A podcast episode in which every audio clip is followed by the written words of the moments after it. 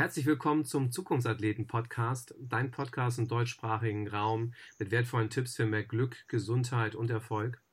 Ähm, wenn dir diese Folge gefällt, hinterlasse gerne einen Daumen hoch und ein, äh, einen schönen Kommentar, ein Feedback bei iTunes. Und heute habe ich eine ganz wunderbare Frau zu Gast. Äh, wir kennen uns zwar eigentlich erst relativ kurz, wenige Monate, aber witzigerweise so das Gefühl, was wir sofort hatten, finde ich, war, dass wir uns schon ewig kennen würden. Vor allem auch, weil wir sehr viele Gemeinsamkeiten haben. Ob es der Sport ist, ob es das soziale Engagement ist. Äh, wir haben so viele Gemeinsamkeiten und umso mehr freue freu ich mich natürlich auch, ähm, dass du heute bei uns im Podcast bist. Und seit ja, 25 Jahren begleitet Deutschlands bekannte Top-Speakerin, Business-Coaching, Unternehmensberaterin und Bestseller-Autorin Regina First Menschen auf dem Weg zu ihrer persönlichen unternehmerischen Erfolgskraft. Zu ihren Kunden gehören wirklich absolute Hochkaräter wie beispielsweise Audi, Bayersdorf, Rewe, Shell, Weller. Also das ist krass, wenn ich die Namen nur lese, kriege ich schon Gänsehaut. Und ja, ihre Karriere begann in der Modebranche und als Verkaufsleiterin und Personalchefin international agierender Global Player wie Hennes und Mauritz, also H&M, wie wir alle kennen, New Yorker sammelte die studierte Textilbetriebswirtin jede Menge praktisches und unternehmerisches Know-how und in ihren Vorträgen, und da freue ich mich natürlich besonders, dass du ja auch im, im 6. Juni dann ähm, in Kiel dabei bist, äh, in ihren Vorträgen, Trainings und Coachings bringt Regina Menschen auf dem Weg zur Authentizität, zur Klarheit und zur Stärke und ja, ihre Erfahrungen und Erkenntnisse gibt die Anwältin für Menschlichkeit auch an Lernende für den Start ins Berufsleben weiter. Da werden wir auch eben am Nachmittag am 6. Juni was Schönes noch zusammen machen. Kommen wir doch mal da drauf. Und so schätzen natürlich Hochschulen, Fachhochschulen sowie andere Bildungszentren einfach ihren einzigartigen Transfer von Wissen und Emotionen. Und das ist natürlich auch eine totale Ausnahme, wie wir es äh, gerade im Business-Alter kennen. Was ich auch vor allem toll finde, ich hatte es eben schon ein bisschen angesprochen, 2004 gründete sie mit Freunden den Verein Heute ist ein Lächeltag, der Menschen in Not hilft. Und damit äh, ja, unterstützt du einfach auch, auch ja, mit weiten Teilen zum einen Menschen, die in Not sind, andererseits gehst du in Schulen und ähm, du unterstützt auch mit Teil deines Honorars eben Projekte und leistest da wirklich persönliche Hilfe. Ja, Herzlich willkommen im Zukunftsathleten-Podcast, Regina First. Wow, Wahnsinn. Vielen Dank für diese tolle, ähm, es ist ja fast ein roter Teppich, den du gerade ausgerollt hast. Ich muss zurückgeben, äh, seitdem wir uns getroffen und erzählt haben, ich habe gedacht, wir würden uns schon ewige Jahre kennen und ganz viel zusammen schon gemacht haben. Toll. Ja, umso mehr freue ich mich, dass wir jetzt äh, gemeinsam da mal ein bisschen plaudern. Ähm, Regina, gleich die erste Frage an dich. Ähm, wenn du auf einer Party bist und jemand spricht dich an und fragt dich, so Mensch, was machst du denn, Regina, im echten Leben, wenn du gerade nicht hier auf der Party bist, was antwortest du? Oha, diesen Elevator-Pitch habe ich nicht gut drauf. Das ist so eine,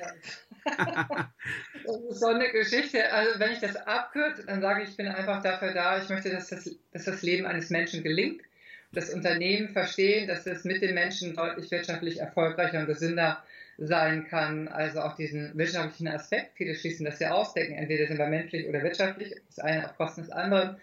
Aber es ist so in einem Satz, naja, meine Firma heißt ja People First, Business Follows. Also mhm. in Wahrheit ist das mein Mantra. Mhm. Ja. Genau, also das, das ist das Schöne, da kommen wir auch später noch dazu, dass bei dir die Menschen immer an erster Stelle stehen und dann ähm, das Business und das, das teile ich ja auch komplett. Ähm, aber wie gesagt, wird, wird spannend, unter sich da nochmal auszutauschen und vor allem auch deine Sicht der Dinge darüber noch zu erfahren. War dann die kleine Regina früher auch schon ähm, so selbstbewusst und ist, hat Vorträge oder hat, hat, ja, es ist, ist offensiv oder selbstbewusst aufgetreten? Äh, wie war das früher, die kleine Regina? Wie stelle ich mir das vor? Ja, die kleine Regina, um Gottes Willen, das war alles ganz weit weg von mir, was ich heute mache. Ich komme vom Bauernhof und habe gelernt, ne? ohne Fleiß keinen Preis, nur die Harten kommen in den Garten machen. Bin dann meine Karriere schon gegangen in die Modebranche, das fand ich total sinnfrei. Meine Eltern kamen auf die Idee, ich nicht. Also, weil ich, äh, ich war immer werteorientiert und nicht äußerlich orientiert. Aber ich lernte tatsächlich auch in Nagold während des Studiums außen beeinflusst innen und innen beeinflusst außen. Und dann bin ich dann, habe ich einen Turnaround gemacht, bin dann sehr stark eingestiegen in die Modebranche und habe aber während meines Studiums, also bestimmt bis ich 21 war, gedacht, in meinem Leben hatte ich keinen Vortrag. Ich stehe mich auf keinen Fall bei anderen Menschen. Und als ich mich mit 30 selbstständig machte, waren wirklich meine ersten Vorträge, das glaubt man kaum, aber es war wirklich so vom Notenständer abgelesen, bloß nicht hochgucken, bloß sich nicht einlassen. Also nee, ich war total scheu und, und schüchtern, aber ich habe eben äh, spannende Erfahrungen in meinem Leben gemacht mit Ende 20 und da wusste ich, das ist jetzt meine Aufgabe und ich gehe jetzt diesen Weg. Mhm. Aber jetzt gerade, also auch, auch gerade, ähm, wo du es ja angesprochen hast, diese Betriebswirtschaft äh, mit Schwerpunkt Textil zu studieren, wie bist du denn dahin gekommen? Also wie hast du die Entscheidung getroffen, was du ähm, wirklich machen willst beruflich? Wie war das? Äh, hast du da schon, bist du schon, äh, hast du dich immer schon für Mode interessiert, auch in, als kleines Kind oder wie ist das, äh, wie hat sich das bei dir entwickelt? Nein, gar nicht. Ich, äh, wie gesagt, ich komme vom Bauernhof, ich konnte schneller reiten, als ich, dass ich laufen konnte. Und Klamotten waren mir sowas von ganz egal, aber damals war unheimlich viel Knappheit, Lehrstellenknappheit. Meine Eltern kannten durch die Reiterei eben einen, einen äh, sehr netten Mann, der ein Modehaus hatte. Und ich stand da in der Lehre und dachte, um Gottes Willen, ja, also Kleider machen Leute, das kann ja nicht sein. Aber es war eben anders. Ich merkte, wenn jemand was anzog, es war ein Frauen-Oberbekleidungsgeschäft, plötzlich die Schultern zurück, stolze Haltung. Ich habe erst gar nicht verstanden, warum beeinflusst das? Also warum habe ich eine andere Ausstrahlung? Dann bin ich einfach neugierig geworden. Denke, es ist interessant, wenn Menschen sich gut fühlen, haben sie eine andere Ausstrahlung. Und so, so habe ich gemerkt, außen beeinflusst einfach innen und nicht nur innen beeinflusst außen. Eigentlich ist man dann eher auf den zweiten Blick der gute Typ. Und das hat mich neugierig gemacht. Und dann bin ich losmarschiert. Mhm. Und wie, wie ging denn der Schritt, äh, wie ging denn der Weg bei dir weiter? Ich habe die Lehre abgekürzt, so gut ich konnte, also gute Noten geschrieben, weil ich da jetzt nicht so Lust hatte, da so viel Zeit zu verbringen. Äh, also, ne, change it, leave it, love it, muss eine Entscheidung treffen, statt rumzujauern. Das, das, also ich kann vieles nicht, aber das konnte ich immer schon. Dann waren meine Eltern sehr großzügig, die haben mich in Nagold studieren lassen und das war toll und da habe ich gelernt, Label machen Leute. Das war also Ende der 70er, war egal, was du für ein Banause bist, Hauptsache hast das richtige Auto und die richtigen mhm. Klamotten. Da bin ich aber auch wirklich so eine Falle gelaufen. Ich war eher seinsorientiert und dann kam der Schein dazu. Dann habe ich das eine auf Kosten des anderen wirklich gemacht und habe gedacht, okay, das kann ich nach außen wirken und lachen und Gas geben und so tun, als würde ich alles im Griff haben. Nur ich verlor dann irgendwann auf der Strecke meine Authentizität. Aber nach außen war ich dann sehr erfolgreich. Ja. Mhm. Okay, und wo ist, wo ist es dann bei dir ähm, hat sich dann der Schalter umgelegt, weil du, du bist ja auch, ähm, auch äh, zwischendurch wirklich krank geworden, auch im, im Job. Was, mhm. was war das für eine Phase? Was ist, was ist da passiert, äh, wenn du da mal zurückblickst? Also ganz klar, was ich heute auch stark erlebe auf der anderen Seite, nämlich wenn ich coache, dass Menschen sich über Zahlen definieren, über Äußer, Äußerlichkeiten. Ich habe super Geld verdient, ich hatte einen tollen Chef, ich hatte ein super Auto und so nach außen hin. Ne? Ich flog durch die Welt und, und hatte einen schwedischen Privatlehrer und alle ähm, guckten mich an, wow, was du alles so kannst. Und ich dachte dann, ich ging in die Falle, ich bin mein Erfolg. Mhm. Ne? Statt mich so, sozusagen mitzunehmen, das hat keiner von mir gefordert. Und äh, New Yorker war natürlich eine coole Zeit. Ich habe das geliebt. Ich fing dort an, da hatten wir neun Läden. Als ich ging, da hatten wir, weiß ich, 600 Mitarbeiter. Auch dort kam es nie von außen, dass jemand sagt, hier, du musst mehr Zahlen liefern, sondern ich habe gedacht, wenn ich gute Zahlen liefere, ich bin toll, ne? und wenn ich keine guten Zahlen liefere, ich, bin ich toll. Und dann bin ich eben mit 26 sehr, erst sehr dick geworden, nahm 25 Kilo zu, ohne, ich habe habe immer gut gegessen, also gesund gegessen, mich immer bewegt. Ich wusste immer, ich habe mich ein Leben lang an der Backe, das macht total Sinn, dass ich mit mir umgehe. Und trotzdem, und dann bin ich, habe ich aber nicht hingehört, also eine Stimme nach innen zu hören, das war, ging gar nicht, also hatte ich überhaupt gar keine Information, wie das geht. Und dann bin ich tatsächlich zwei Jahre im Tabea-Krankenhaus, äh, habe ich gelegen mit ein Problem, sicherlich, ähm, habe ich mein Leben nicht gelebt. Ich vermute das einfach mal so im Nachhinein. Und dann bekam ich ein Buch damals von Murphy geschenkt und ich so alles von ESO-Kram, kann ich gar nichts mit anfangen. Aber ich wollte natürlich auch leben. Und ich habe dann tatsächlich so nach anderthalb Jahren angefangen, mal mehr nach innen zu horchen, also das innere Spiel statt das äußere Spiel zu gewinnen. Und dann war ich so knapp nach zwei Jahren wieder gesund, nach drei Monaten wieder abgenommen und wieder, ja, war gesund. Die Ärzte sprachen vom Wunder und ich ahnte, innen beeinflusst mein Leben. Also ich, die 60, 70.000 Gedanken, die wir am Tag haben, die sollte ich doch mal irgendwie mal ein bisschen in die Reihe kriegen. Und das war natürlich, wenn man so Nahtoderfahrung hatte und wirklich auch einen hohen Preis zahlt, wenn man sich fürs Tun definiert, über Sein gesund wird, war ja klar, das stand dann auf meiner, das war mein Auftrag dann sozusagen. Und das, ich liebe meinen Job und ähm, ich möchte einfach, dass Menschen in die Puschen kommen, sagen wir hier im Norden, ohne krank zu werden. Also Pater Amsel Grün sagt ja, durch Einsicht oder durch Katastrophe lernen wir. Also ich möchte gerne, dass die Einsicht kommt bei den Menschen. Hm. Und was, was haben die Ärzte denn damals, also als du krank warst, was haben die also als Ursache da gesehen? Äh, haben die ja wirklich auch in der Psyche gesucht oder haben sie es wirklich dann eher wieder eher medizinischen? Ja. Ja, ich hatte auch, ähm, ich hatte so eine Akte über Nieren, haben nicht gearbeitet und Gifte wurden nicht abtransportiert und so weiter. Nein, schau mal, ich werde jetzt 60 und da war ich Ende 20. Da waren wir auch nicht so weit. Auch die Schulmedizin, da ist es ja auch deutlich besser jetzt geworden. Die haben natürlich versucht, mir zu helfen. Aber es kam schon nach einem Jahr so ein Arzt und sagte, sie müssen schon mal helfen, gesund zu werden. Ich hä? was habe ich denn mit mir zu tun? Also ich habe das gar nicht verstanden. Und das war natürlich ein Geschenk, dass dann das Buch von Murphy kam und ich überhaupt mal anhielt. Ich habe ich weiß nicht, wer hat gelernt, äh, sein Gehirn zu benutzen. Also heute wird es ja mal langsam Zeit, aber vor, vor über 30 Jahren war das eben auch nicht der Punkt. Nein, ich bin schulmedizinisch wunderbar betreut worden, das heißt gar nicht überlebt, aber sicherlich, dass ich so ein Go für mich, so eine Erlaubnis nochmal für mich anders gedacht habe, bilde ich mir ein. Ne? Ich weiß es natürlich nicht, hat mich dann letztendlich beides gesund gemacht. Ja. Mhm. Das heißt, was, was, was siehst du so als die entscheidenden Faktoren, dass du auch schnell wieder die in die positive Richtung deine Gesundheit drehen konntest dann am Ende? Ja, ehrlich, ehrlich sein, seine Haltung ähm, anschauen und, und daraus ein echtes, authentisches Verhalten nach vorne bringen. Hm. Bewusstsein, also ich liebe das Wort Selbstbewusstsein. Es wird ja in Deutschland immer so ein bisschen, also ein bisschen der Blick nach von unten nach oben, so ein bisschen zickig, ne? Bist, bist was Besseres, glaubst du? Und das ist das beste Wort, sich seiner selbst bewusst zu sein. Mhm. So, wenn man nach außen dieses Spiel spielt und guckt dir das an in den Unternehmen, die Fassade ist gut trainiert, alle zu Tode trainiert, sagte neulich ein Teilnehmer zu mir, ich weiß gar nicht mehr, wer ich bin. Ja, so viel Fassadentraining gehabt, da bin ich dann. Und ich habe einfach für mich gelernt, wenn ich mich nicht mitnehme auf meinem Weg, kann das nicht gesund und nicht erfolgreich auf Dauer sein. Was, was siehst du denn als dein Warum vor der Erkrankung und dann Warum nach der Erkrankung? Wie, haben die, wie hat sich das verändert?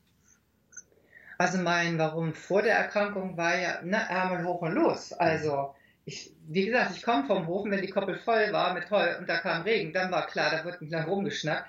Sieh zu, dass du das Heu reinkriegst. Hm. Also wenn jemand sagt, wir machen jetzt 30 Läden auf, wir wollen Jeans äh, Nummer 1, Jeansmarke, Jeansladen Nummer 1 sein, da haben wir Gas gegeben. Ich, ich gestalte auch gerne, ich habe auch richtig Bock darauf. Auch. Das war eine tolle Zeit. Ich habe mich nur nicht mitgenommen dabei. Und dieses nach außen mehr Leben, mehr Erfolg, bessere Umsatzzahlen, und das hat mich vor der Krankheit getrieben. Und nach der Krankheit habe ich gemerkt, ja, das ist super erfolgreich zu sein, es ist super ein tolles Auto zu fahren, ich fahre gerne ein tolles Auto, aber wenn das weg ist, darf es mich nicht beeinflussen. Mhm. Also sozusagen Sein und Schein zusammenzubringen. Und, und das, ich habe einfach nur das, was ich als Kind schon super konnte, und dann aber vernachlässigt hatte, diese Seinskraft, werteorientiert zu sein, dann kam die Scheinwelt. Ich habe einfach jetzt beides zusammen seit 25, fast 30 Jahren jetzt und und äh, ich bin natürlich auch glücklich über die Zeit, die wir jetzt gerade haben, ne? weil das Ganze war früher so in der Kuschelecke und piep, piep, piep, wir haben uns alle lieb und haben keine Umsätze-Ecke und Romantik, äh, sozialromantisch wurde ich oft eingestuft. Und jetzt, seit fünf, sechs Jahren, ist das das Hauptthema überhaupt, Menschlichkeit und Wirtschaftlichkeit zusammenzubringen. Mhm. Ja, Zeit. Du sprichst es gerade an, du bist Expertin für, für Menschlichkeit und Erfolg, gerade im Business, wo wir ja sagen, das schließt sich ähm, viel, bei vielen Menschen ja von den Glaubensmustern her komplett aus. Ja. Ähm, was, sagst du, was sagst du diesen Menschen, die denken, ja, das ist doch gar nicht vereinbar? Also entweder muss es doch um das Menschliche gehen oder es geht um Erfolg, aber beides zusammen passt doch gar nicht. Was sagst du diesen Menschen? Ich kann das erstmal gut verstehen. Ich habe ein, ein, Stück gebraucht, ehe ich es verstanden habe, weil ich mein Chef ist Kündigungsgrund Nummer eins in Deutschland. Und, und, und, Bewerber kommen in ein Unternehmen, weil sie es cool finden, tolle Präsentation auf der Webseite oder wo auch mhm. immer und gehen aufgrund schwacher Führung. Da muss man ja mal irgendwie wach werden. Da habe ich dann auch hingeguckt vor ein paar Jahren, vielen Jahren und habe gedacht, ja, ich bin in fast allen Branchen, guck dir die Ausbildung an. Niemand lernt als Führungskraft das Thema Sozialkompetenz. Im Gegenteil. Mir sagte neulich ein BWL-Student, ja, ja, ich habe da Ethik, kann ich wählen, das mache ich mal lieber nicht, dann kann ich ja nicht über Leichen gehen. Unwohn. Und schau, und schau, die Menschen sind bewusstlos dazu. Also ich glaube nicht, die sitzen morgens auf der Bettkante und denken, so, jetzt gehe ich mal raus und hau den allen einen auf den Deckel, sondern wir denken, weil wir fachlich gut sind, so denken das ja auch ganz hohe Chefs, die, die sehen jemanden im Team, denken, der macht das ja richtig gut, den hole ich jetzt mal in die Führung rein und dann lassen sie ihn da stehen allein, statt ihm jemanden an die Hand zu geben. Sag, komm, jetzt machst du nicht mehr, was dich erfolgreich gemacht hat, jetzt hast du Menschen motiviert. Ja, wie soll ich das machen? Also wir lernen das einfach nicht. Wir verlernen das in der Schule, da habe ich große Kritik. Wir lernen das in keiner Ausbildung. Ich, ich nenne nenn mir gern eine, liebe Hörer oder Zuschauer, aber ich, nee. Und das, da braucht es einfach ein Upgrade. Hm. Ja. Was, was glaubst du, warum haben so wenig Menschen wirklich Freude auch in ihrem Job? Woran, womit hängt das zusammen? Na, die Gallup-Studie zeigt das ja ganz deutlich auf, wenn man äh, da folgt. Und die sagt einfach, ich glaube 15 Prozent der deutschen Angestellten gehen mit Freude zur Arbeit, der Rest macht Dienst nach Vorschrift oder hat innerlich gekündigt. Und ich glaube, dass, also man kann es auch nachlesen, sie, sie werden nicht als Mensch gesehen. Hm. Also es interessiert sich keiner letztendlich für mich, denn ich bin eine Funktion. Natürlich nicht nur die Führungskraft hat Verantwortung, ich selber als Mitarbeiter habe ja auch Verantwortung. Ne? Kann mich ja nicht zurücklehnen und sagen, Herr Chef, na, amüsiere mich mal, das ist ja so ein Kommen und Gehen. Aber was ich erlebe, eben, du hast meine sozialen Projekte ja auch gerade benannt, ich bin ja viel in Schulen, auch viel mit kleinen Kindern.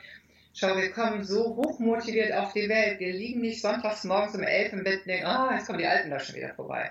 Wir wollen gestalten, machen, Erfahrung haben und und wenn Führungskräfte das wieder lernen, das Team so zusammenzubringen, dass der eine für den anderen geht, die Sinnhaftigkeit da drin ist, die Talente berücksichtigt werden und auch die Menschen so eingesetzt werden, die Werte der Menschen, wenn sie ihre Werte in dem Unternehmen wiederfinden, dass sie die leben können, dann sind sie einfach wieder intrinsisch motiviert, wie wir eben auf die Welt kommen. Hm.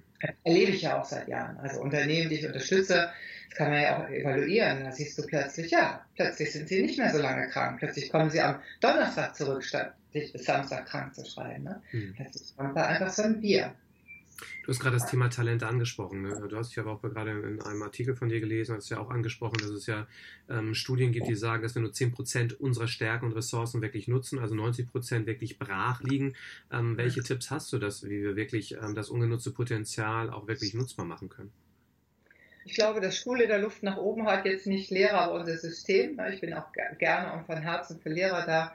Aber Schule guckt per se schon sehr auf Fehler. Die Harvard-Universität sagt, wir hören das Wort Nein 148.000 Mal, bis wir 18 sind. So, und das heißt, wenn ich immer gucke, was ist falsch, dann ich weiß gar nicht mehr, was ich überhaupt kann. Und ich, äh, der Tipp, den ich gerne geben möchte, ist, äh, schau mal, wo du richtig Freude hast wo du wirklich lachst, wo du nicht auf die Uhr guckst, wo du, es kann ja auch ein Hobby sein, wo du denkst, ja, da bin ich ganz, wie sagt man, im Flow, ne? so, da bin ich mhm. wirklich da. Und wenn ich auch mit Fußballtrainern zum Beispiel arbeite und die kaufen so ein Linksaußen ein für viel Geld, denke ich mir, ja, ja, er ist Linksaußen, aber er ist 21, guck ihn dir an, vielleicht auch ein Rechtsaußen. Ne? Also diese Neugier, Neugier auf die Menschen, was macht er wirklich richtig gut?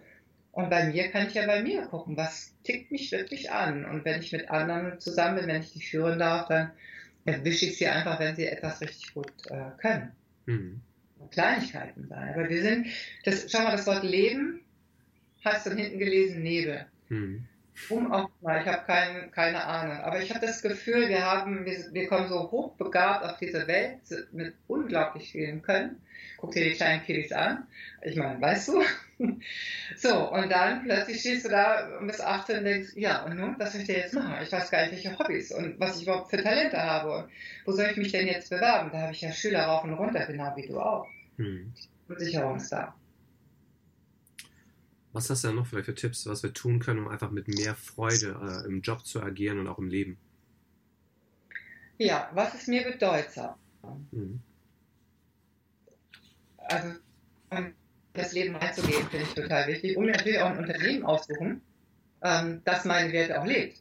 Also wenn ich jetzt, ich hatte mal jemand, der war Greenpeace äh, rauf und runter hoch engagiert, hat in den 80er Jahren keinen Job bekommen und hat äh, Taxi gefahren und alles Mögliche gemacht. Und irgendwann hat er sich bei dem, in einer in der Atomindustrie anstellen lassen. Den hatte ich mal, weil er einen Burnout hatte. Und für sich, natürlich erst hast du es im Kopf, ne? ich mache das ja nur, weil ich was haben will, sozusagen. Familie gegründet, Kinder bekommen und dann musst du plötzlich auch mal sehen, wo kommt denn die Kohle her. Aber dann ist er sehr schnell gekauft worden, es ist vom Bewusstsein ins Unterbewusste gegangen. Und dann war, natürlich wird er krank, wenn er 15 Jahre gegen seine Werte arbeitet, was unbewusst ist. Also welche Werte habe ich? Was ist mir bedeutsam? Und auch ein Unternehmen mir zu suchen, wo es eben auch passt. Umgekehrt geht es auch für Personaler zu gucken, nicht nur ich habe eine Stellenbeschreibung und dann norm ich sozusagen den, mit, den zukünftigen Mitarbeiter rein, sondern auch in Bewerbungsgesprächen zu gucken, okay, was hat er denn für Potenziale? Was hat er denn für Talente? Vielleicht kann ich auch meine Stelle neu kreieren. Also ich glaube, wir müssen völlig umdenken, was das angeht. Hm. Dein aktuelles, dein aktuelles Buch heißt ja People First, die sieben Business-Gebote. Um was genau geht es in dem Buch? Was sind die sieben Gebote? Mm, da geht es um den Weg vom Ich zum Du zum Wir. Also mhm. Führung fängt oft beim anderen an und sie mhm. haben vergessen, dass Führung bei sich anfängt. Ich glaube, das hat auch damit zu tun, dass viele denken, Egoismus ist was Negatives und es wird ja auch sehr stark negativ betont. Ich glaube an den positiven Egoisten, der erstmal bei sich bleibt. Meine Oma hat immer gesagt, der sagt doch schön, wer in sich ruht, gerät nicht außer sich. Ne? Also wer, wer wirklich ruhig ist, wer gelassen ist. Und das ist für mich so ein bisschen der positive Egoist, erstmal zu gucken, was ist denn mit mir? Und in dem Buch gehe ich den Weg vom Ich zum Du zum Wir. Also was ist für mich auch wirklich gut? Die Menschen sind oft im Überlebensmodus und im Hamsterrad und kriegen gar nicht mit, was ist da draußen eigentlich los, weil sie selber für sich so Fluchtkampf oder Ducken, ne? wir, wir kennen ja die Reflexe. Sie lernen erstmal auf sich zu gucken, als Startposition, um dann den anderen zu sehen. Ich kann nur empathisch sein, wenn ich gerade nicht im Überlebensmodus bin. Mhm. Geht auch wirklich wahrzunehmen, wirklich hinzuhören, bei ihm zu sein, nicht immer dazwischen zu grätschen, ihn mit seinen Talenten zu erwischen und ihn zu ermutigen, um dann daraus ein, ein Wir zu bauen. Ich meine, du bist ja auch sehr stark im Sport engagiert, nicht anders machen wir ja im Fußball. Ich muss auf meinem Platz die hohen Fähigkeiten haben, aber wenn der andere besser zum Tor steht, ist gut, ich gebe den Ball ab. Hm. Weil das hat Island ja uns vorgemacht, wenn nicht, wir können das Ganze nur als, als Team gewinnen. Und darum geht es in dem Buch. Der Weg vom Ich zum Du zum Wir. Mhm. Hm. Was sind so die, also wenn du so die sieben Business-Gebote betrachtest, was sind so dir die drei wichtigsten von diesen sieben? Also im Ich ist es tatsächlich, sich selber erstmal bewusst zu sein, wahrzunehmen, äh, sich auch einen Platz einzuräumen, weil ich äh, habe die Erfahrung gemacht, wer mit sich verbunden ist, dann muss auch nicht immer so laut schreien, was er für ein Tatsachen ist. Also mhm. dann wird man auch still, wenn man um seine Qualität weiß. Im Du äh, finde ich am allerwichtigsten, dass die Wissenschaft herausgefunden hat, darüber schreibe ich auch, dass sie im präfrontalen Kortex zwei, äh, zwei Bereiche gefunden haben oder einen Bereich gefunden haben, ähm, wenn Menschen so im Offline-Modus sozusagen unterwegs sind, wie man den wieder drehen kann, wie man Menschen wieder in die Motivation bekommen kann. Und beschreibe das auch ganz deutlich dass nämlich der andere Verbundenheit, Gestaltbarkeit und als drittes Wertschätzung braucht. Das ist ein unglaublicher Hebel, um Menschen wieder zu kommen. Immer ehrlich gemeint natürlich. Und im Wir finde ich als wichtigste Botschaft, wie bringe ich, ähm, wie kommen wir alle in ein Boot sozusagen. Andy Robbins hat mal gesagt, wenn du den Sonnenuntergang sehen willst, dann reite nicht gern Osten. Und das finde ich ein total schönes Zitat, weil alle sind immer, wenn ich Glück habe, ganz emsig im, im Job, aber sie haben nicht eine Richtung. Mhm. Es muss ein Herzschlag sein. Der eine muss für den anderen gehen. Und wenn ich sehe, mein Kollege macht einen Fehler, dann helfe ich dem und setze mich nicht zurück und denke, cool, du machst den Fehler, nicht ich. Da verlieren wir so wahnsinnig viel Energie und auch Umsatz, finde ich, weil das nicht gelebt wird in letzter Konsequenz. Bisher. Hm. Hast es gerade angedeutet, du bist auch im, im, Fußball aktiv, ja auch im Mentalbereich, hast ja auch schon mit mhm. verschiedenen gearbeitet, unter anderem ja auch Holstein Kiel. Ähm, mhm. Es gibt ja immer diese, diese Geschichte nach dem Motto, das ist Jungssache, das ist Mädchensache. Und im ersten Moment denken wir natürlich logischerweise bei, oder bei Fußball ja häufig dran, klar, ähm, ist ein Männerding, also nicht nur, dass, dass man immer sagt, Männer könnten angeblich besser Fußball spielen äh, als Frauen, was ja auch Blödsinn ist, weil ist ja nachgewiesen, dass Frauen auf jeden Fall mehr auf dem Platz stehen als Männer und sie nicht die ganze Zeit so auf dem Boden wälzen und nicht solche Jammerlappen sind, die Mädels im Vergleich zu den Jungs. Ähm, gleichzeitig war sehr spannend, ähm, fand ich eben oder finde ich eben auch als, als Frau mit Männern im Mentalbereich zu arbeiten, gerade wo ja immer die, die taffen Jungs da sind. Ähm, wie sind da deine Erfahrungen? Weil es gibt ja eben viele Bereiche oder auch gerade viele Mädels, auch, auch jünger oder auch ältere, die sagen, ja, das ist so ein typischer Männerjob, dafür bin ich nicht geeignet, ich als Frau habe nicht die Talente dafür und, äh, ne, und mir fehlt nach dem Motto das Testosteron oder, oder wie sind da deine Erfahrungen gewesen? Das ist ja sehr spannend auf jeden Fall. Ja, ja, ähm, die Bedenken hatte ich am Anfang auch. Ich habe aber früher Fußball gespielt. Ich kann noch einen Abseits erklären, das ist natürlich wichtig. Also ich bin auch total, ich bin auch total äh, sportbegeistert. Wir haben als Familie immer Sport gemacht und Sport geguckt. Das ist eine Grundvoraussetzung. Und wenn, wenn ich dann Sport gucke und sehe, sie könnten, wenn sie dann ihre Fähigkeiten abrufen würden, ne? aber sie haben zu viel Sorge, was denken die Zuschauer, was ist da denn los? Und äh, das hat mich einfach total begeistert und ich hatte einfach Lust. Ich habe mich da bei Holstein Kiel auch beworben. Es war eine ganz tolle Zeit. Und natürlich haben die Jungs erst gedacht, Mutti, ne? was willst du denn jetzt hier? Das hat vielleicht zwei Sessions gedauert und ich bin mit vielen von früher heute noch wirklich befreundet und wir schreiben uns und sie haben sehr schnell gemerkt, ich, ich bin einfach für sie da.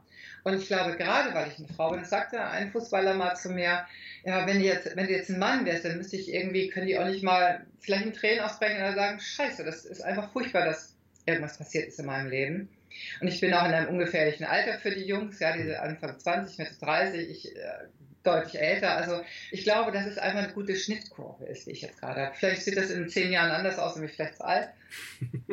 Nicht im Kopf, aber vielleicht so. Und es war ganz erfolgreich und es ist auch bei anderen so. Ich bin nicht so eine Mutti, aber ich, ich bin jung genug, aber auch schon weise, oder wie soll ich das sagen. Wir haben tolles Vertrauen, viel Spaß miteinander. Hm.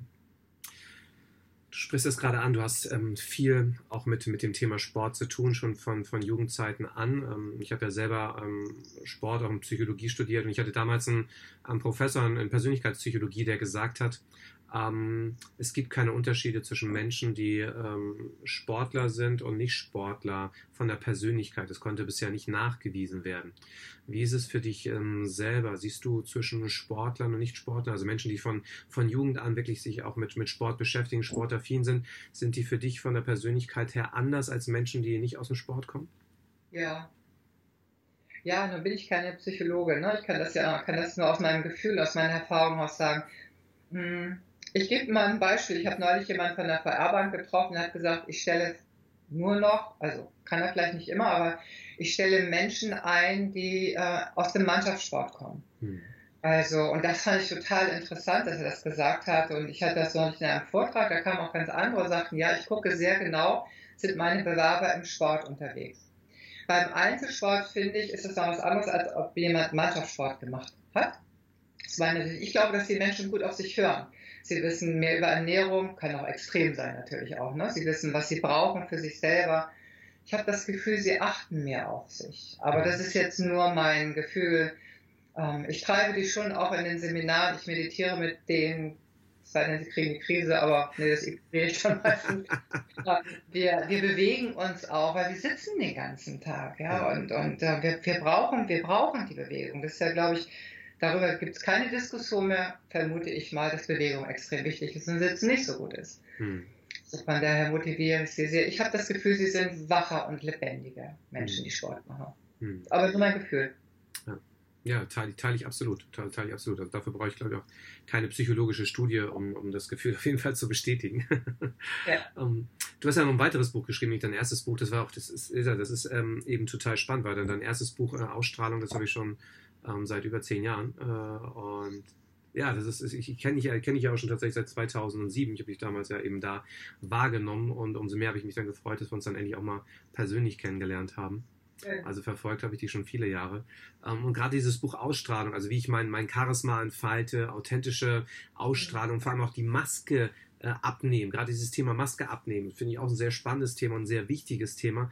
Ähm, wie, wie schaffe ich das wirklich? Und vor allem, was verstehst du darunter, auch die Maske abzulegen und wie schaffe ich das? Ja, indem ich mal nach innen horche. Also es geht mir wirklich sehr stark darum, das innere Spiel zu gewinnen. Mhm. Ich war natürlich als Personalchefin, na, nachdem ich wieder gesund war, war ich ja vorher Personalchefin, hatte ich ja wahnsinnig viel mit dem ersten Eindruck. Wo geht Ausstrahlung, wie kann ich authentisch auftreten. Ne? Wenn ich Ansagen machen will in meinem Leben, dann muss ich auch eine Ansage sein. Wenn ich ein Ausrufezeichen setzen will, dann muss ich auch ein Ausrufezeichen sein. Wenn ich zu der, zum Elternamt gehe, denke, oh, hoffentlich wählt mich da keiner, dann ist es gut, in Tagen beige auf Sirups-Latschen herzukommen. Also dieses, was will ich denn rüberbringen? Ne? Wie sollen die anderen mich wahrnehmen? Und äh, was ist meine Ehrlichkeit? Das war am Anfang, das hat mich sehr stark getrieben. Und ich brauche nur zu überlegen, okay, was ist das, was ich, wie ich heute wahrgenommen werden will? Mhm. Und dann sorge ich dafür durch Optik natürlich auch, weil wir können es doof finden oder nicht, ich habe das auch lange blöd gefunden, aber in 150 Millisekunden bis zu 90 Sekunden sitzt der erste Eindruck. Da haben wir noch nichts gehört, wir wissen noch nichts von dem anderen, aber wir haben schon die Schubladen bedient. Und das trainiere ich auch. Also ich, ich mache ja immer noch auch diese Typberatung, helfe Vorständen wirklich da nicht in einem Rednerpult äh, zu reden, sondern einen charismatischen Auftritt hinzulegen Frauen in Bewerbungen, Schüler, Studenten, ne, wenn sie sich bewerben, so dass sie sich nicht verkleiden und irgendwie überall rumziehen, weil sie noch nie wirklich eine Krawatte um hatten oder so. Also sich wohl zu fühlen und Wohlgefühl rüberzubringen. Aber auch natürlich die Spielregeln der Farben und des Stils auch zu kennen. Mhm. Ganz wichtig dabei. Ja. Du hast es eben angesprochen, dieses ähm, nach, nach, nach, nach innen zu schauen. Welche Fragen stelle ich mir zum Beispiel, wenn ich nach innen schauen möchte? Was ist meine Denke, meine Wahrheit über das, was ich gerade gleich sagen will? Hm. Also ich meine, du hast ja auch Kiddies zu Hause, wenn du denkst, ach ne, eigentlich könnte ich jetzt ja gleich mit meiner kleinen Maus kuscheln, aber nee, sie muss ja ins Bett. Dann läuft bei dir, ich überlege noch, und du sagst zu ihr so, jetzt geht's ins Bett. Und dann ist das die Einladung von Papi, wollen wir noch kuscheln oder nicht? Wenn du aber innerlich erst klar bist und sagst, nein, es geht jetzt ins Bett, Punkt, oder Ausrufezeichen, dann wirst du dieses, das nicht haben. Das heißt, viele sagen ja und meinen aber nein, weil sie gemocht werden wollen oder weil sie keine Position beziehen wollen. Viele Menschen sagen etwas, was sie nicht wirklich meinen. Hm. Aus irgendwelchen unbewussten Ängsten heraus oder weil sie nicht klar sind. Haltung, Handlung. So, gibt mir auch mein Halt, meine Haltung sozusagen. Mhm. Also ich ähm, gehe ganz kurz rein, was willst du, wofür stehst du, was sind deine Werte, was ist deine Ansage, wo willst du dich zurücknehmen, wo nach vorne gehen. Und das üben wir dann einfach auch ein Stück weit zusammen, dass das passt. Aber wenn das nur außen ist und nicht von innen getragen wird, finde ich, bringt das überhaupt gar nicht so. Umgekehrt ist es eigentlich auch so. Ich habe so viele Frauen auf dem Weg ihrer Karriere, die dann sagen, ja, aber eigentlich bin ich jetzt dran, schon wieder ist irgendeiner an mir vorbeigerauscht. Ne? Ich möchte sagen, ja, aber man kann dich auch nicht sehen. Also wenn du immer nur den Kaffee einschenkst und die Kopien machst, so, mhm. na, wir, wir, wissen das, dass über 85 Prozent die Persönlichkeit eine Karriere beeinflusst. Mhm. Sichtbar ist, wird nicht gesehen. Und das trainiere ich mit den Menschen. Und sie fühlen rein, ist es authentisch für mich oder nicht, und dann gehen sie ihren Weg. Hm. Das ist ganz einfach. In Wahrheit ist das ganz einfach. Ich muss nur mal nach innen horchen, innere Haltung, äußere Wirkung, bringt es zusammen. Hm. Innen und außen, du hast es ja auch eben angesprochen, auch gerade Meditation ist dir da auch sehr, sehr wichtig. Und yes. gerade wenn du mit Führungskräften arbeitest, das ist ja schon angedeutet, ähm, die fangen ja mit Sicherheit, also ich kenne es ja auch selber äh, von anderen, die fangen ja dann sehr schnell an und das habe ich früher auch gemacht, so mit den Augen zu rollen. So nach dem Motto, oh, hör mir auf Meditation, so nach dem Motto, brauche ich nicht. Ähm, was sagst du den Menschen, die da erstmal so komplett erstmal auf Abwehrhaltung gehen? Ja, ich kann das gut verstehen. Das habe ich auch 30 Jahre gedacht. Also jetzt noch was auf der To-Do-Liste, da hatte ich auch keine Lust drauf. Aber ich habe eben viel gelernt in der Neurowissenschaft und habe auch gelernt, wenn wir nicht im Alpha-Zustand sind, können wir überhaupt nicht unser Gehirn benutzen. Im hohen Beta- oder Beta-Zustand bist du nur am Kämpfen und Rennen und, und alles Mögliche und den Menschen geht es auch schlecht. Hm. Also ich erlebe auch viele Führungskräfte, das ist auch ein scheiß Job, ehrlicherweise. Steht zwischen oben und unten, bist immer irgendwie unter, unter Druck, jeder will was von dir. Ich, und sie sind oft einsam, finde ich. Also ich habe tiefe Hochachtung vor dieser Position und sage dem ganz einfach, die, eine Möglichkeit zu, runterzukommen ist zu meditieren. Ich kann auch einfach nur gerade ausgucken in den Wald, ohne was zu denken. Mhm. Schau Kinder, ne, die haben den Mund auf und gucken dann so und sind so verträumt. Das ist auch der Alpha-Zustand. Ich kann, ich weiß nicht. Ich kann irgendetwas machen, Briefmarken reinkleben oder stricken oder so. Es kann auch eine Meditation sein. Hm, aber ich fange, ich bin ganz klar in den Meetings, die ja selten effektiv sind, weder der, der einlädt, hat er Lust drauf, noch die, die kommen, haben Lust drauf, das macht ja keinen Sinn, fange ich jetzt immer mehr an zu sagen, so jetzt erstmal fünf Minuten Stille warum bin ich hier? Was will ich hier überhaupt? Ne? Also erstmal, die warten ja nicht auf so ein Meeting, mal gerade am Telefon haben sich hier geärgert, erstmal anfangen, ruhig zu werden und aus dieser Haltung heraus bewusster, feinfühliger, gütiger agieren zu können. Und wenn die das verstehen, dass es nicht so ein Esokram ist, sondern dass es sinnvoll ist für sie selber und sinnvoll ist für die Gemeinschaft, dann sind sie ganz schnell dabei. Aber verstehen kann ich die Vorteile. Ich habe die auch, klar. ja, gerade wenn wir mehr aus der Leistungsgesellschaft in dem Sinne kommen, wie du es ja selber sagst, Ärmel hochkrempeln, ähm, da ist der Weg dann ein bisschen länger, von, vom Rationalen und wirklich, ja, von, von Ratio vom Gehirn dann halt ins Herz, ne? Das ist halt. Schau, Matthias, du kennst das ja auch vom Sport. Die Sportler machen das immer. Die machen nicht nur eine WhatsApp und gehen dann aufs Spielfeld. Ich meine, ne? THW gestern. Hm sondern die verinnerlichen sich. Das machen alle Sportler, sind kurz bei sich und klar, sie legen vielleicht mal in die Kamera, wenn sie gerufen werden oder so, aber du siehst, die sind total konzentriert und fokussiert. Und in einem Unternehmen rennen die einfach ins Meeting rein und sind überhaupt nicht fokussiert, nehmen den Hörer ab, ohne überhaupt mal durchgeatmet zu haben. Also dieses Fokus halten, bei mir sein, sammeln und dann rausgehen. Hm. Das, der Sport uns seit Jahren vor. Das ist jetzt kein Esokram. Das stimmt, das stimmt. Auch die Sportler, wie du sagst, sind immer mehr dabei, auch gerade mit Meditation und anderen Dingen zu arbeiten oder so, wenn du dir vorstellst, dass ein Handballer dann Yoga macht oder so, wo du früher nur drüber gelacht hast oder die auch ja. selber drüber gelacht haben und heute ähm, denen das die Karriere nochmal um zwei, drei Jahre verlängert. Ne? Und, genau. genau, es gibt sogar ein ganz bekannter Fußballer, hat einen Schlafcoach, weil er eben gelernt hat, in diesem Schlafrhythmus, äh, wenn ich das gut trainiere, gut lerne, dann habe ich mehr dieses Melatonin was für die Regeneration ja da ist. Also kann ich mich besser regenerieren. Also ich glaube, die Spitzensportler, ich glaube, von vielen weiß ich es auch, die sind mit diesen Dingen total vertraut und machen das seit Jahren. Ja. ja. Du machst sehr viel im sozialen Bereich und ich hatte es anfangs angedeutet, heute ist ein Lächeltag, ist ein eigener Verein, den ihr habt. Was, was macht ihr da genau? Erzähl mal. Also wir unterstützen vor allen Dingen Kinder. Ich finde, mein Herz steht ganz stark für Kinder. Das äh, halte ich schwer aus, wenn wenn es denen schlecht geht. Ja, und das ist äh, Katharina, meine Tochter hat damals gesagt, da war die vielleicht zweieinhalb. Wir hatten auch viele schwere Zeiten. Es war auch nicht immer nur Lächeltage bei uns. Wir hatten auch viel zu lernen. Die sah mich irgendwie im Auto sitzen und sagt, guck doch nicht so traurig, heute ist doch ein Lächeltag. Und das habe ich mir dann mal in meinen Spiegel geschrieben. Und Maximilian, als er lesen konnte, hat er, hab ich das, hat er das gelesen, hat er diese Sonne gemalt. Also es kommt wirklich von den Kindern. Ich habe dann diese Geschichte auch oft erzählt, wie es mich auch getröstet hat. Und das erlebe ich tatsächlich auch. Wer den Aufkleber hat, den werde ich auch mitbringen natürlich. Ähm, der, das ist eine Freude. Und nach fünf, sechs Jahren ungefähr haben wir da einen Verein gegründet. Und wir kümmern uns um Menschen in Not. Also wir, ich bin die Brücke, wir sind die Brücke zwischen Not und Geld sozusagen. Wir haben wenig eigene Projekte. Ich habe viele Firmen, die sagen, in Stuttgart, ein Zahnarzt haben wir da, der sehr engagiert ist, die tragen die T-Shirts, haben die Becher und behandle ab und an äh, mit weniger Kosten und wir unterstützen das einfach ganz stark. Wir haben jetzt einen jungen Mann, der hatte einen Rollerunfall und der ist Gott sei Dank wieder im Leben, aber im Rollstuhl und da wird jetzt ein Klassenpart mitmachen. Und da braucht er aber zwei Pflegekräfte mit. Eine wird äh, bezahlt, so ist mal ganz abgekürzt. Ne? Und dann haben wir ihn eben unterstützt, dass er diese Klassenpart mit, äh, mitmachen konnte. Und wir haben die zweite Pflegekraft bezahlt. Also wo ist Not? Die Menschen bewerben sich bei uns, wir recherchieren das ganz genau natürlich. Kinderschutz von Kinderhospiz, im Hospiz mhm. ich eben auch. Ähm, ja, und wenn ich im Hospiz bin, und das ist etwas, was mich eben, was mich vorhin nach meinem Warum äh, gefragt, was mich wahnsinnig antreibt, wenn Menschen, egal in welchem Alter, dann gehen, und die Nachricht kommt ja meistens plötzlich, und wenn sie dann sagen, und ich habe mein Leben noch nicht gelebt, ich wollte doch noch das und das und das und das machen, und das denke ich immer, nee, das kann nicht sein. Ustinov hat gesagt, hier kommt sowieso keiner lebend davon, um das mal leicht zu sagen, das ist klar.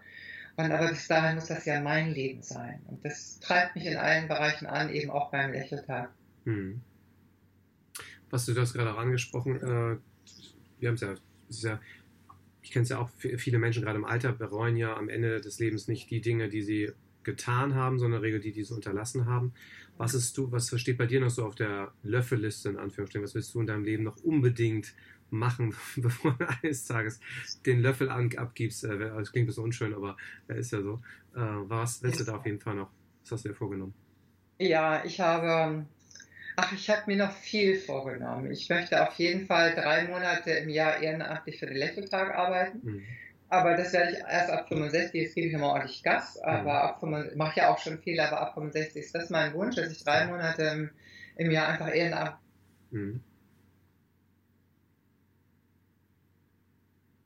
Und dann macht er auch was dafür, möchte eine glückliche Familie haben und ähm, weiter neugierig mich engagieren für all das, was so kommt, äh, immer wieder über die rote Linie gehen, raus aus der Bequemlichkeitszone. So, mein, für mich ist ganz klar, ich gehe mit Big Smile mit 97, ist mein klarer Plan und denke, das war genau mein Leben. was war das kommt. Ja, da hast, du hast, genau, hast ja, da hast ja noch einiges vor dir. 97, da passiert ja noch einiges. Sehr cool. Ja. Sehr cool. Ähm, ich habe von dir auch den Satz gelesen ich, gelesen, ich bin nicht meine Note. Finde ich ähm, total spannend. Was, was meinst du damit? Ja, ich mache viel für Schüler und, und Studenten, äh, aber auch in diesem Kontext Schüler, ich bin nicht meine Note. Eigentlich geht es auch für beide. Und ich erlebe viele junge Menschen wirklich in Not. Die kommen, wenn sie sechs nach Hause haben, schlechtes, haben wir einfach nicht gut gelernt oder hatten einfach keinen Bock. Ähm, aber sie denken, sie als Mensch sind nicht gut. Die Verhaltensebene hat ja nichts mit der Seinsebene zu tun. Und zu denken, wenn ich eine 6 habe, ich bin als Mensch eine 6, dass sie das nicht verstehen, das, da setze ich auf jeden Fall dran. Also ich habe den Herrn, äh, wie heißt er noch, Schumann, Schubert, Entschuldigung, Schubert mal kennengelernt. Da hat das Schulfach Glück ja eingefordert als Schuldirektor AD aus Heidelberg und der hat mich total beeindruckt, der Mann. Und er hat eben auch gesagt, wir brauchen mehr glückliche Schüler. Die kommen ganz hoch motiviert in die Schule, aber sie gehen eher zaghaft raus. Und ähm, ich möchte ganz gern, dass Menschen verstehen, Schüler, Studenten, aber es gilt auch für uns Großen, die wir dann im Beruf sind, ich bin nicht meine Leistung. Mhm. Er hat einmal gesagt, ähm, wir alle führen einen inneren, schweren Kampf in uns. Und ich glaube, der geht einfach immer nur ins Äußere. Mhm. Ob ich richtig bin, ich vergleiche mich mit den anderen. Und äh, Novalis hat gesagt, die Seele eines anderen Menschen zu berühren, heißt heiligen Boden zu betreten. Und mhm. diese beiden Gegensätze, ich finde, die Seele ist unantastbar oder das Sein ist unantastbar, mein Verhalten, ja. Wenn ich nicht lerne, kann ich auch keine Ergebnisse haben. Das hat ja mit mir nichts zu tun als Seinskraft sozusagen. Und das bringe ich den Schülern bei. Ich glaube ja nicht an Zwangsbeglückung, aber äh, für Schulen trete ich schon mal einmal im Monat an, die können sich bei mir bewerben und, und damit die Schüler auch lernen, okay, gib Gas, mach auch was, mach nicht immer so einen Schiss, sondern tret an dafür und verwechsel dich nicht mit der Note. Hm. Toll. Ja, machst du ja auch. Ja, das ist. Das verbindet uns ja sehr. Ja, absolut. Das ist ja, also ich finde irgendwie eine tolle Sache, wie gesagt, gerade mit Schülern zu arbeiten, teile ich ja komplett äh, mit dir. Ist einfach eine geniale Geschichte, weil du auch sofort die Effekte irgendwo siehst. Ne? Also wie im Sport und in der Schule siehst du halt sehr schnell, ähm, ja. wie sie es dann umsetzen. Und gerade wenn sie auch Feedback geben, ähm, kennst du kennst ja auch dann selber so teilweise schon nach dem Vortrag, selbst wenn sie dann eine Prüfung haben oder so und dann plötzlich die ein oder anderen Sachen dann umsetzen und dir dann sagen, wow, hätte ich gar nicht gesagt, dass das so schnell funktioniert. Ähm, das ist natürlich dann schon echt cool zu sehen. Ich finde, der Transfer vom Sport ist eben gut. Beim, die Sportler holen sich ja auch die Bilder, in denen sie erfolgreich waren. Es war ja auch vor 20 Jahren oder 15 Jahren noch ganz anders. Da wurde immer von Trainern gesagt, was sie schlecht gemacht haben im letzten Spiel und in der Hoffnung, es wird besser, das ist natürlich neurowissenschaftlich völliger Unsinn. Und wenn man den Kiddies beibringt, denk nicht über das äh, nach, über deinen Fehler von gestern, sondern sieh zu, ruf die guten Momente ab, die du hattest. Ne? Du hast ganz andere Möglichkeiten, auf deinen Kopf zuzugreifen. Man sieht das schon im Vortrag, ich habe es ja bei dir auch gesehen, als er beim Kinderschutzbund war, ne? als du deinen Vortrag gehalten hast, war ja gleich so ein Strahlen. Ah, ich, ich kann ja selber entscheiden, wie ich denke. Ich kann ja selber entscheiden, worüber ich mich aufrege. Mhm. Diese Möglichkeit zu fühlen, einfach den, ich kann so oder so entscheiden, das gibt ja schon so viel Kraft. Hm. Du bist am 6. Juni äh, dabei beim, beim Change Summit in Kiel in der Halle 400. Ähm, was dürfen die Zuschauer dort erwarten in deinem Vortrag? Ach, bei mir wird nicht gewartet. ich weiß, was du meinst. Ah, ich freue mich einfach, weil ich ja ganz selten in Kiel bin, mir schon so oft angesprochen worden. Ne? Und ich, ich glaube, da werden ganz viele Menschen kommen. Und sie werden ganz viel für, für, ihr eigenes Leben mitnehmen. Also das ist ja, ich rede ja über Menschen und nicht über ich als Funktion Schüler, Student oder Führungskraft oder Mitarbeiter oder so, sondern sie werden ganz viel Handwerkszeug auf den Weg vom Ich du, wir, aber vor allen Dingen auch im Ich mitbekommen, nicht mehr die Einladung zum Streiten anzunehmen, zu wissen, ich entscheide, ob ich mich jetzt äh, streite oder nicht. Das hat ja was mit mir zu tun, wenn ich auf der Autobahn bin und merke, jemand will sich einfehlen, ich lasse den nicht durch. Ne? Also es stimmt ja was mit mir nicht, wenn ich so denke und nicht mit dem. Also so diese, seine, seine 60, 70.000 Gedanken, die wir ja alle am Tag haben, in die Richtung zu bringen, die auch richtig ist. Mhm. Wir werden Talente gucken, natürlich aber viele tolle Kollegen dabei. Es ist ja ein Potpourri. Der, wir sind ja eine ganze Menge und ich glaube, dass die Menschen abends mit einem Blumenstrauß nach Hause gehen an Möglichkeiten und das ist das, was du dir bestimmt genauso wünsche ich mir, dass sie dann in die Umsetzung gehen und ne, aus dem Quark kommen. Das machen. Ja, genau, aus dem Quark kommen. Das, das liebe ich ja, das Wort, genau. Wir wissen ja, Handeln kommt von Hand, nicht von Maul. Ne? Das ist das. Ja, das ist das. stell, dir mal, ähm, stell dir mal vor, du triffst ein 18-jähriges Ich, also die 18-jährige Regina, und die fragt dich und sagt, Mensch, Regina, äh, wie schaffe ich in der Hälfte oder wie komme ich in der Hälfte der Zeit dorthin, ähm, wo du aktuell stehst? Gib mir mal drei Tipps, deine drei Tipps, wie ich schaffe in der Hälfte der Zeit dahin zu kommen, wo du heute stehst. Was antwortest ja. du? Hör nicht so viel auf andere, sondern hör auf dich Mhm. Versucht nicht zu gefallen, das war sicherlich meine Falle. Äh, versucht nicht nach außen nur zu gefallen. Und, und bring dich ein in die Gemeinschaft. Also ich rede ja nicht von Narzissmus und Egozentrik oder irgendwie sowas, mhm. aber bring dich ein in die Gemeinschaft, wenn wir wirklich ähm, helfen, Menschen helfen, der Natur helfen, ich weiß nicht, irgendjemandem helfen, das ist ja so eine große Freude. Mutter Teresa hat gesagt, glücklich ist, wer glücklich macht. Mhm. Aber ne, dieses Hör erstmal wirklich auf dich, bleib bei dir. Ich glaube, eine große Falle ist, die ich auch hatte, ist, anderen zu gefallen. Oh, hat sie ja toll gemacht, ne? Und dann wird immer mehr, das Spiel kannst du einfach nicht gewinnen. Und sich ganz genau seine Freunde anzugucken. Also ich unterscheide sehr zwischen den Herzensmenschen, Freunden, den Bekannten und den Leuten. Mhm. Also groß geworden ist, äh, Kind, was sollen die Leute denken? Die tappen schnell in die Falle, den Leuten zu gefallen, aber nicht bei den Herzensmenschen zu gucken. Ja, das sind die drei wesentlichen Tipps, die ich gebe. Toll, klasse. Vielen, vielen Dank. Vielen, vielen Dank. Ja, ich sage dir danke. Was ist denn, wenn, es werden ja viele Menschen Interesse haben, auch mit dir in Kontakt zu treten. Ähm, was sind so denn Möglichkeiten, wie sie mit dir, Regina, Kontakt aufnehmen können? Was hast du da? Ich bin ja ein Nordlicht, ich laufe ja andauernd durch Kiel. ja, das, das ist das eine, aber es werden natürlich auch viele, die in diesem Podcast hören, die natürlich aus ganz Deutschland kommen. Äh, Internetseite, andere Dinge, was, ja. was empfiehlst du da?